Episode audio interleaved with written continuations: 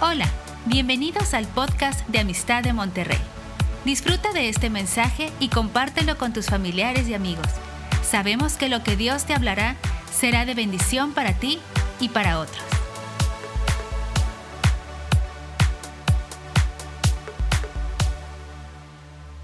Estaba solo sentado ahí con un celo, diciendo, Señor, ¿por qué no me dejaste nacer en México como ellos?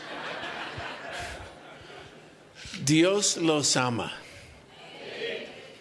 Dios mío, comer los tacos que comen todos los días, la rica comida, la gente tan amable. Ay Dios, sigo creyendo lo que dijeron. Los mexicanos van seis meses antes en el arrebatamiento.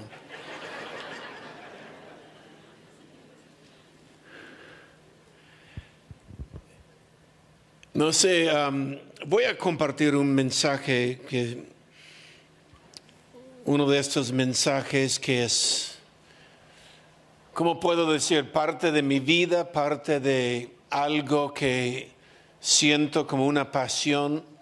Y lo voy a hacer, eh, intentar hacerlo breve porque llegué ayer de Lima, Perú, eh, unas 19 horas en total viajando y recién me pegó el deseo de orar por los mexicanos. No, um, abren su Biblia conmigo en el libro de Jueces capítulo 20. Jueces capítulo 20. Siento que necesitamos un chiste.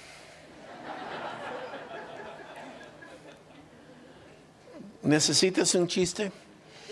Había un banda de música, eh, pero estas bandas de músicas nuevos que querían viajar y querían tocar en otras iglesias, pero las iglesias que abrieron la puerta no eran iglesias que podían apoyarlos mucho y tenían que dormir compartiendo cuarto. Había cuatro en la banda, pero el problema es que nadie quería dormir con Carlitos porque Carlitos roncaba duro, roncaba duro. Y, había otros en la banda y decían, mira, hacemos esto, como estamos tres noches en este evento, entonces cada noche uno de, cada uno de nosotros le toca con Carlitos. Primera noche le tocaba Pedro y Pedro eh, en la mañana, después de pasar la noche en el cuarto con Carlitos, vino pero cansado y la gente decía, ¿dormiste? No dormí nada, dijo Pedro. Eh, yo estaba ahí mirando a Carlitos, Carlitos roncaba toda la noche. Yo mirando, él rocando y, ay, ya pues, y siguiente noche le toca... Eh, Juanito y Juanito le dice, ya en la mañana viene el desayuno y estaba cansado y sus ojos ya bien hundidos y, Juanito, ¿has dormido? Nada, yo estaba mirando a Carlitos toda la noche, él roncaba, yo mirando. Ya por la tercera noche le tocó uno que se llama Enrique Enrique eh, cuando le llega a descansar en la noche le eh, todo el mundo esperaba, ya por el desayuno Enrique va a venir igual. Enrique va a venir cansado, pero Enrique en la mañana llegó fresco, pero fresquito. Y Carlitos entraba con sueño ahí y le decía, ¿qué pasó?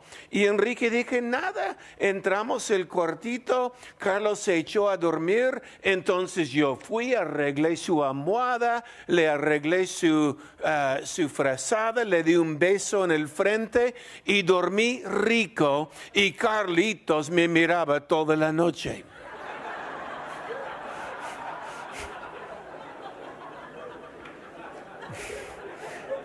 Hay que ser inteligentes en la vida.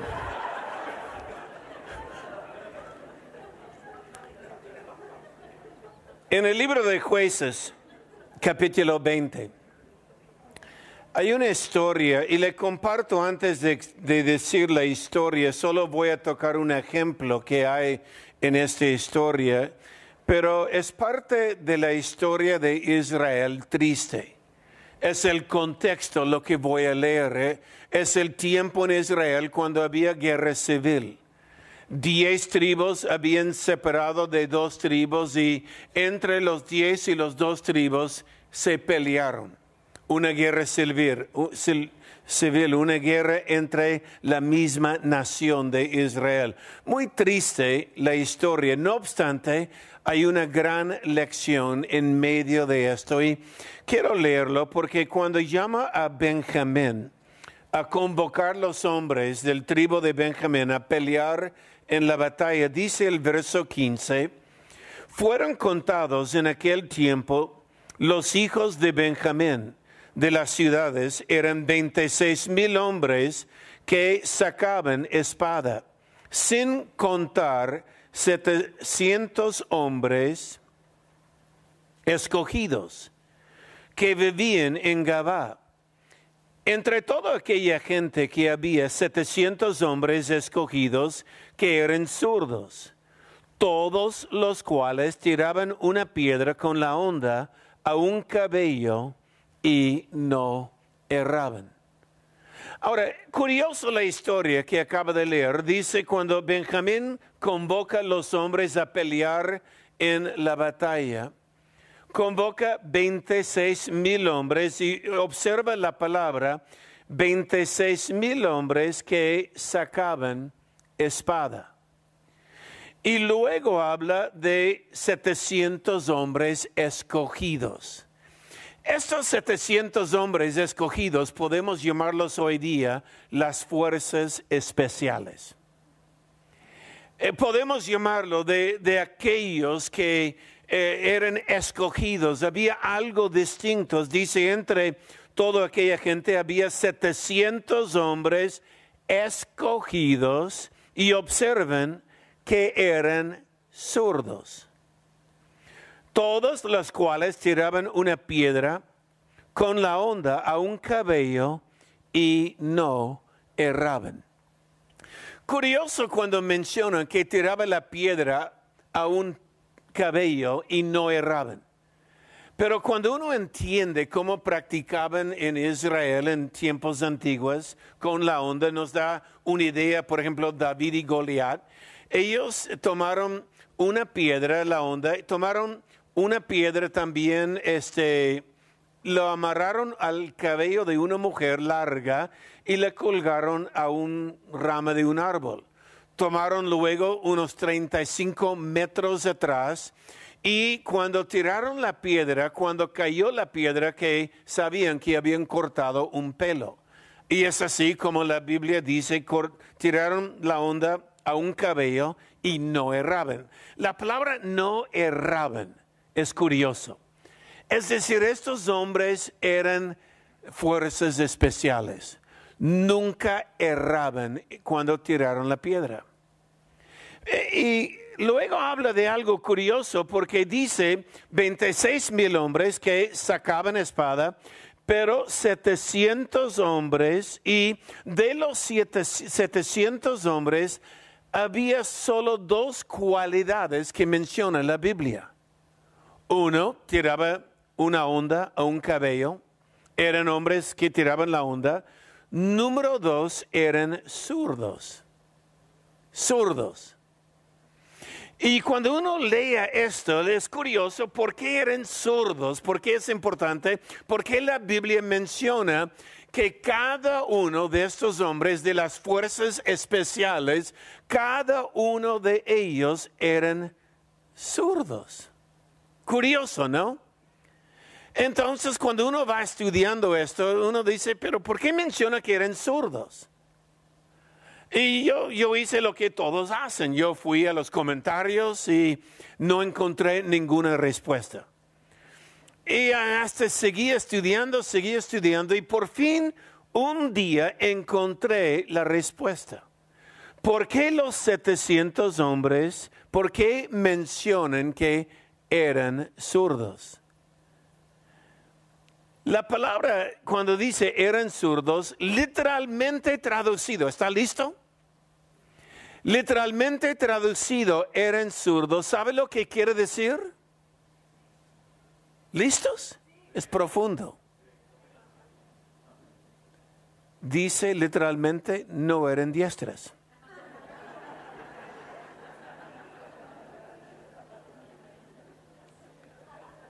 Eran zurdos. No eran diestras. Pero el clave es esto, eran diestras, ahora son zurdos. Y cuando uno entiende, cuando habla de 26 mil hombres que sacaban espadas, que en tiempos antiguos, cuando más estudio, a unos años atrás escribí un libro, se llama El peso de la honra. Y es un libro que lo escribí porque estaba en búsqueda de honra había pasado una experiencia dentro de un ministerio grande. En esta experiencia, solo cuando llegó un clamor en mi corazón, ¿dónde está la honra? ¿Dónde está? Porque no sentí que, yo sentí que no había honra en este lugar y, y entré en una búsqueda y comencé a leer todos los libros de honra y la verdad la mayoría de los libros cristianos de honra simplemente no llegaba la marca para mí. Porque muchos libros cristianos que hablaban de la honra era honrar al pastor, honrar al ministro, honra, e, era algo como autoservirme en que me honran, lo cual está bien. La Biblia habla de que los ministros del Señor merecen doble honra. Pero cuando comencé a estudiar la palabra honra, simplemente eh, comencé a decir dónde está. Y había dos lugares que, donde encontré honra. Uno era la iglesia que aún todavía enseñaba honra, pero el otro lugar donde encontré honra era los militares. Por lo menos enseñan. Y comencé a navegar más y más y más y, entré en un estudio, por eso escribí el libro El peso de honra, porque cuando entendí la palabra honra, la palabra honra en hebreo viene de la palabra kabad. Kabad es la misma palabra traducido gloria, pero literalmente kabad quiere decir peso. Y por mucho tiempo estaba pensando, pero ¿por qué honra se traduce en hebreo peso. ¿Por qué honra es peso? ¿Qué hay pesado en la honra?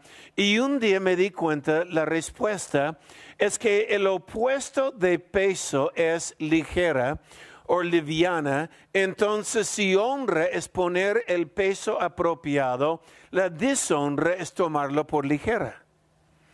Y hay un principio en la Biblia, cualquier cosa que tomas por ligera, eventualmente se va a ir de su vida. Lo que usted honra en la vida será atraído. En otras palabras, lo que honramos atraemos a nuestra vida y lo que tomamos por ligera se va de la vida. Entonces viene esta pregunta, ¿qué honras? ¿Qué es lo que lleva peso en su vida?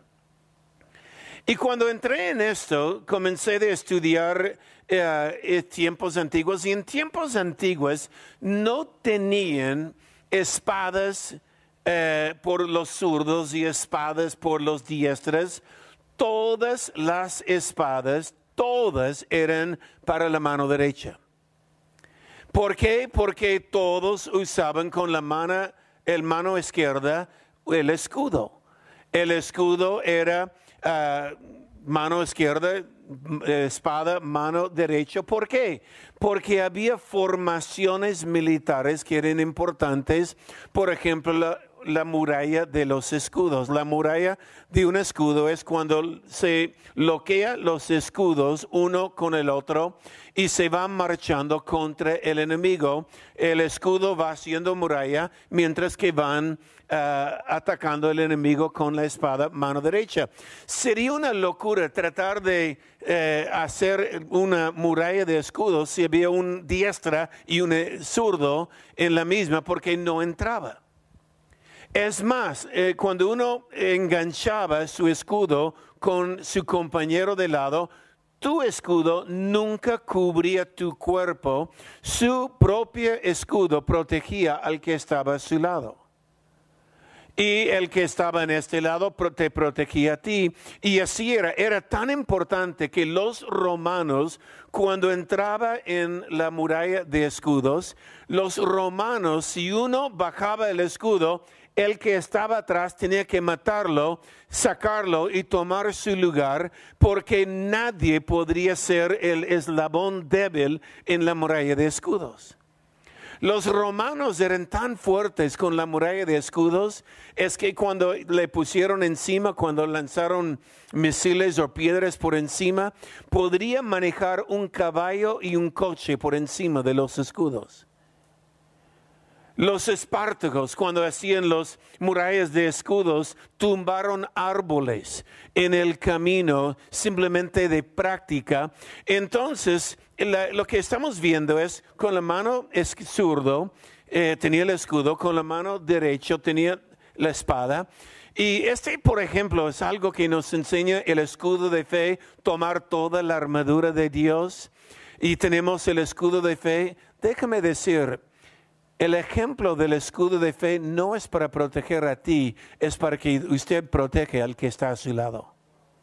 Necesitamos los unos a los otros y el que está a su lado te cuida a ti. Y cuando estamos todos juntos en una muralla de, fe, eh, con una muralla de escudos de fe, nos protegemos los unos a los otros, se multiplica la fuerza. ¿Ok? Pero ¿por qué dice que eran zurdos? Es porque cada uno de estos hombres eran diestras, ahora son zurdos. ¿Qué quiere decir esto? Fueron heridos en algún momento.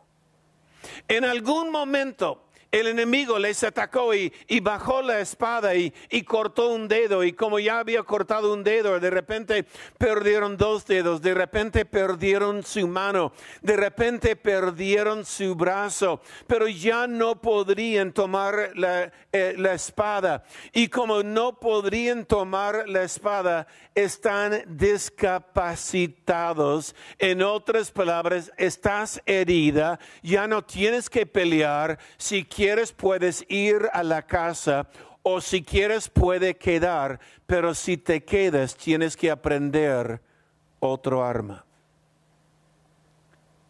Ya no, ahorita le explico lo que estoy hablando. ¿Por qué eran las fuerzas especiales? Hay algo que los militares llaman el ojo del tigre. El ojo del tigre. ¿Qué es el ojo del tigre? Es, el ojo del tigre es como el, el, sexto sentido, es decir, es cuando eh, alguien está marchando en, una, eh, en un peletón, por ejemplo, y siempre manda ante de los demás, ellos envían uno que tiene el ojo del tigre. ¿Y quiénes son los que tienen el ojo del tigre? Aquellos que han sido heridos porque saben, una vez que alguien ha sido herido en batalla, es difícil herirlos otra vez. ¿Por qué? Porque ya tiene un sexto sentido. Los demás pueden estar caminando y mientras que los demás van caminando, no ven nada, no sienten nada, pero quien tiene el ojo del tigre dice, espera, espera, ¿por qué? No veo nada, no siento nada. No, yo siento algo. Este se llama el ojo del tigre. Son de valor los que tiene el ojo del tigre. Literalmente traducido, el ojo de tigre es cuando en la confusión de la batalla o en lo que llaman la neblina de la pelea, todo se va en cámara lenta y uno sabe qué hacer. De repente lo has visto en las películas de cuando está en una batalla y de pronto todo va lento y, y el campeón sabe exactamente qué hacer. Este es el ojo del tigre. En otras palabras, cada uno de estos 700 hombres eran hombres que habían sido heridos en algún momento, pero volvieron a la batalla. Volvieron a la batalla. Ah, ya le explico más, me están mirando.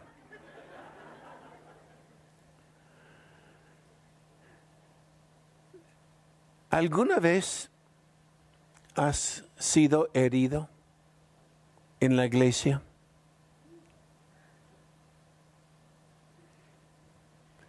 ¿Alguna vez has caminado y simplemente tratando de hacer lo mejor que puede y sale de una reunión y has ya perdiste un dedo?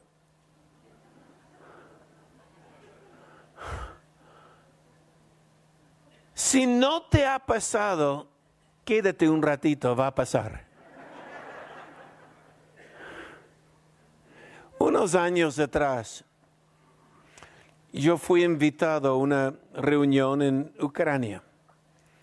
Eh, eh, Ucrania y el Perú son lejos, largos distancias, pero me tenía la curiosidad de ver la iglesia, los pastores y los cristianos ucranianos, y estamos hablando muchos años antes, y cuando vamos a Ucrania, voy con mi esposa porque ella quería acompañarme en este. Y cuando llegamos a la Ucrania, eh, una reunión hermosa, miles de pastores, un tiempo maravilloso, pero el camino de regreso es una eternidad. Estamos sentados en el avión y, de conversación en el avión, simplemente de conversación ligera, mi esposa me dice, yo creo que cuando llego a Lima voy al médico para hacer un examen. Y yo dije, está bien, puedes hacerlo. Mañana ah, llegamos el jueves, el viernes, si quieres ir al médico, yo tengo que ir a la oficina porque tengo que ya captar, uh, recuperar el trabajo que falté. Entonces llegamos jueves en la noche, el viernes mi esposa se va con mi hija y se van a hacer su chequeo y no había pensado mucho en ello hasta que en la tarde mi esposa estaba largo tiempo, largo tiempo en el hospital y en la tarde yo recibo una llamada de mi hija. La llamada de mi hija es, Daddy, papi, ven aquí rápido. Y se nota por el tono que había en su voz esto es serio. Y dije, ¿qué pasa? Venga al hospital ahorita, venga, venga. Y me fui corriendo a la clínica que estaba solo un par de cuadras de mi oficina. Y entro en la clínica, encuentro donde está mi esposa, encuentro donde está mi hija, entro un cuarto y veo los médicos por todo el lugar y enfermeras. Y este día recibí la noticia que mi esposa tenía un cáncer avanzado en su cuerpo. Era un cáncer de mama ya más de tres grados, el cuarto grado es la muerte y este ya estaba en su cervix, en sus ganglios y en diferentes partes del cuerpo y el médico simplemente dijo, mira, arregla las cosas porque este es serio, es grave. Mi esposa tenía un cáncer de estos agresivos. Y yo recuerdo cuando escuché la noticia, para mí fue un choque de trenes Señor, yo soy tu siervo, Señor, soy pastor. ¿Por qué? ¿Por qué? Siguiente noche tuvimos un servicio en la iglesia sábado y yo estaba en mi oficina otra vez trabajando y entré un poco tarde al servicio. Mi esposa dirigía las alabanzas y yo recuerdo que entré en la parte de atrás de la iglesia y estaba mirando a mi esposa cantar como un ángel. Estaba mirándola en la pantalla y solo dije, Señor, ¿será esto la última vez que la veo así? ¿Será la última vez? Siguiente día, domingo, ya habíamos hablado con mi esposa y no queríamos pelear esta batalla sola y decimos, vamos a anunciar a la iglesia para que estén orando con nosotros. Queremos que haya un ejército. ¿Cuánto sabe? Hay algunas batallas que no debes pelear solo. Gracias a Dios por la familia de Dios.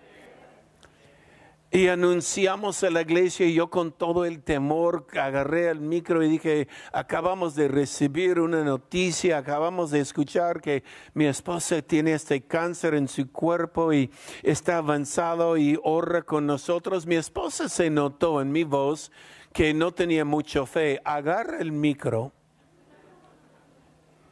Y mi esposa le mira a la gente y eso es lo que ella dijo Dios no ha enviado esto.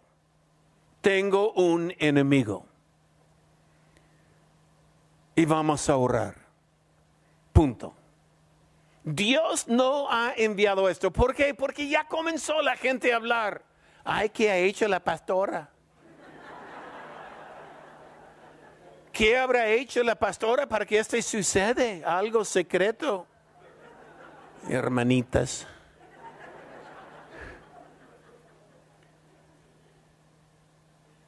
Solo puedo decir, fue una batalla. Una batalla. Quimioterapia, radiación, cirugías. Y después de siete años de perder dedos, mi esposa ganó la victoria y hoy día está libre de cáncer.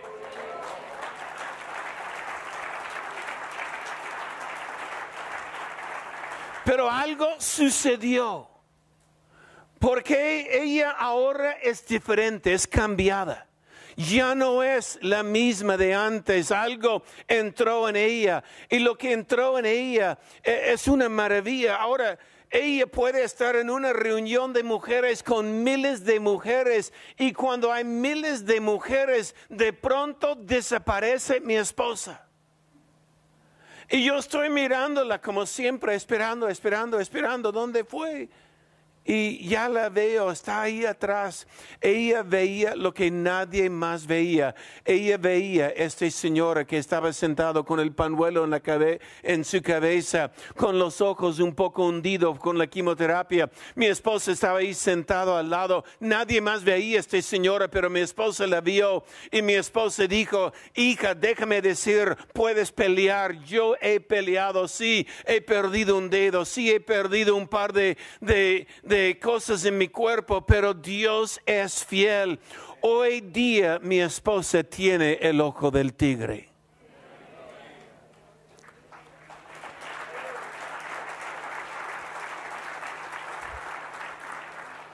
Le cuento una historia más.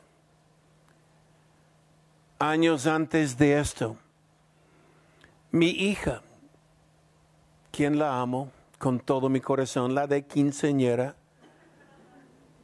mi hija, comenzó de suceder algo en ella que fue difícil. Comenzó de dejar de comer y entró eh, en un problema alimenticia, anorexia, después la bulimia. Y mi hija comenzó de adelgazar y adelgazar. Yo no sabía qué hacer, qué hago mi hija. Yo, yo como un padre hago lo que lo hacen los papis. Come. Yo no sabía si le dices esto a una mujer que tiene anorexia o bulimia, si le dice come, hace un nudo en su estómago y no puede. Y yo estaba mirando a mi hija adelgazando. Comencé de ser tan serio después de un par de años que ya era algo tan fuerte en su cuerpo que yo comencé a buscar ayuda. No encontré. En Perú no había. Los psicólogos en Perú no sabían cómo tratarlo, solo le, le daba pastillas. Y, y, yo encontré un sitio en Estados Unidos, pero este sitio en Arizona cuesta dos mil dólares diarios. ¿Por qué cuesta dos mil dólares diarios? Porque los papis harían cualquier cosa, vende su casa, vende su auto para cuidar la vida de su hija. Pero este lugar en Arizona me dijeron, no le van a sanar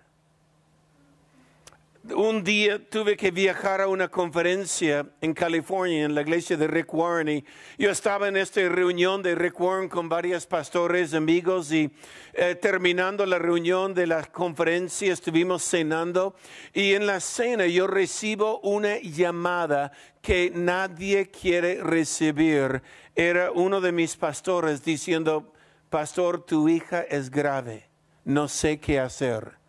Pero justo estaba en la iglesia de Rick Warren y, tenía una lucecito de esperanza, pequeña luz, porque había un grupo pequeño, un célula de mujeres que había vencido problemas alimenticios en esta célula. Y yo dije, de repente alguien en esta iglesia me va a ayudar. Entonces yo dije a la, a la pastora, no sé cómo, ponga mi hija en un avión para que venga mañana a California. Siguiente día mi hijo fue al aeropuerto y no la dejaron subir a la aerolínea porque decían necesitas un certificado médico.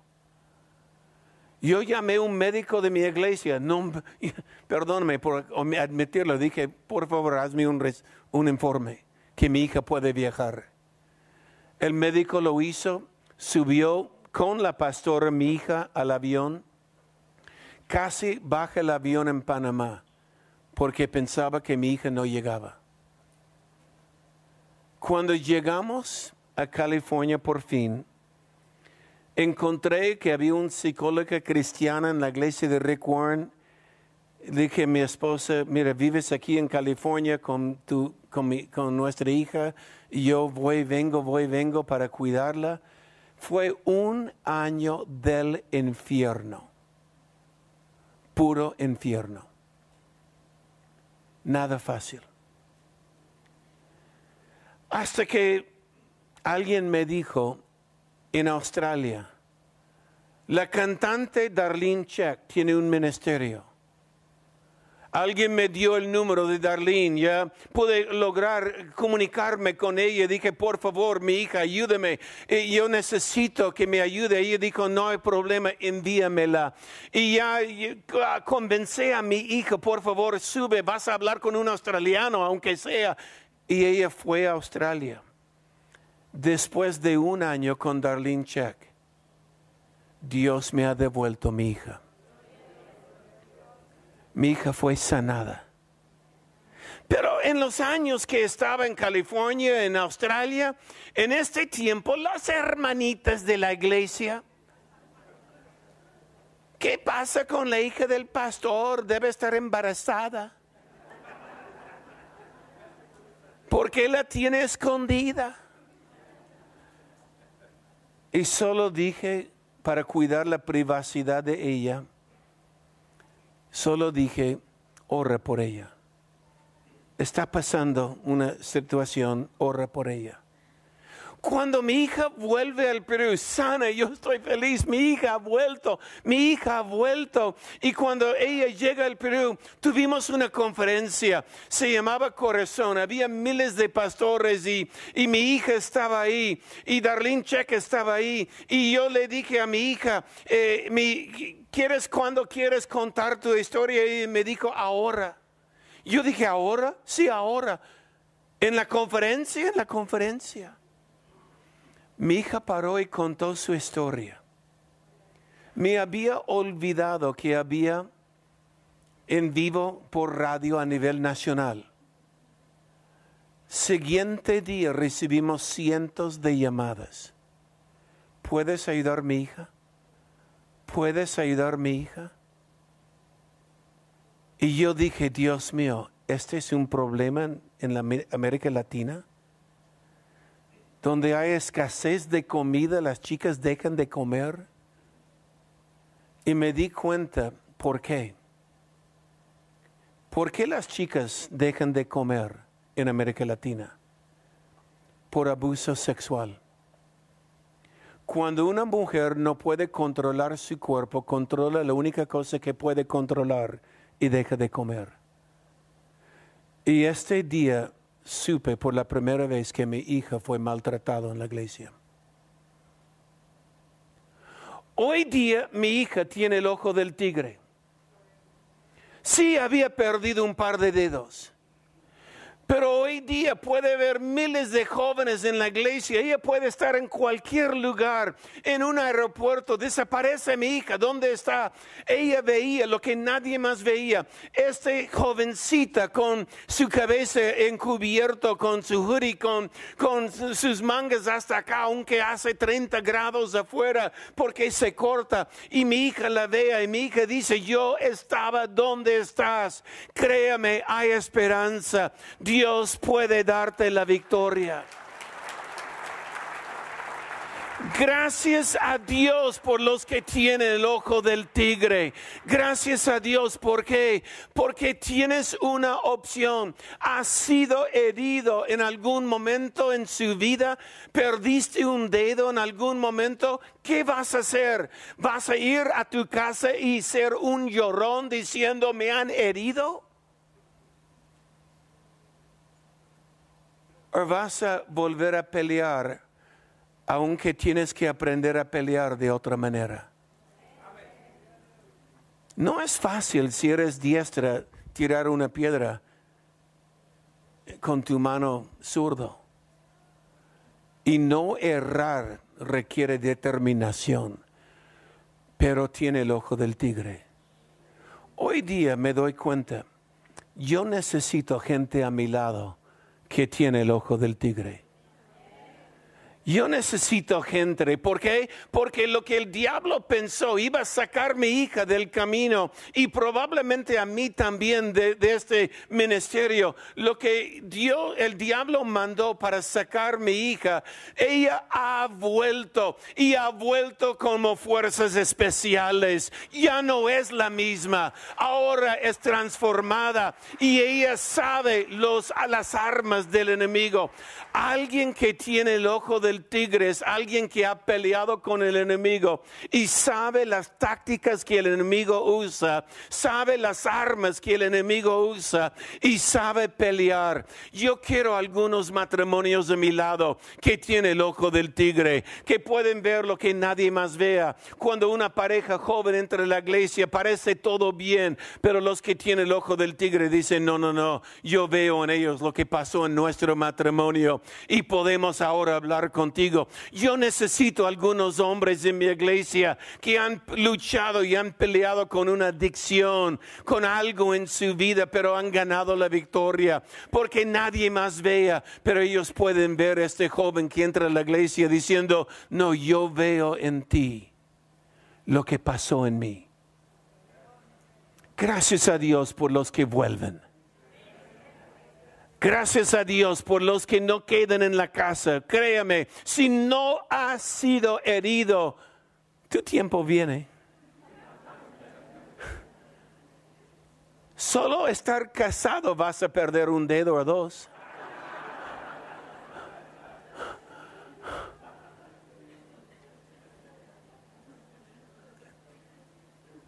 Pero por la gracia de Dios ha vuelto mi hija. Y ella es más fuerte que nunca. Por la gracia de Dios, mi esposa, Dios no solo le dio vida y la sanó, pero ahora tiene el ojo del tigre. Dios mío. Y la verdad es esto, tengo una iglesia llena de gente con ojo del tigre. Tengo una iglesia llena de personas que el diablo trató de sacarlos, pero han vuelto. Han vuelto. No han quedado en casa. Han dicho, hemos visto cómo el diablo trató de sacarnos. Ya sabemos sus armas. Ya sabemos cómo pelea. Ya sabemos qué hace. Y ya sé cómo ganar la victoria. Amén, porque la Biblia dice tomar toda la armadura de Dios para estar firme en aquel día, para estar firme, parada contra todos los dardos del enemigo. ¿Cuántos aquí han perdido un dedo?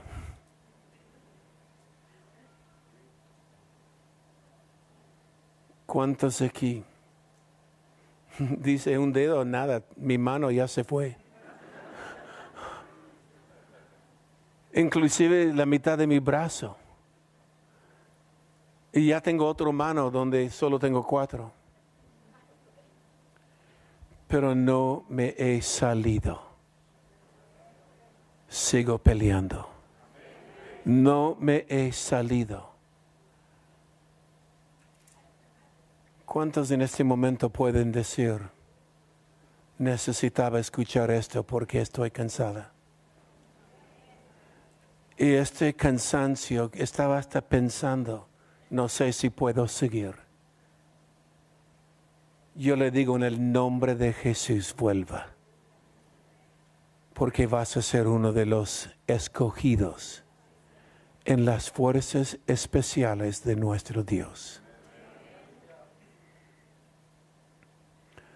Padre, en el nombre de Jesús, yo doy gracias, Señor, por aquellos que, como saben, estamos en una batalla y en algún momento han sido heridos, ofendidos.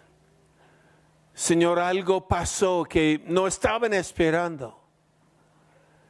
Pero Señor, han tomado o están tomando la decisión de no rendirse, de volver a la batalla, aunque cuesta porque hay que volver a aprender, van a seguir peleando.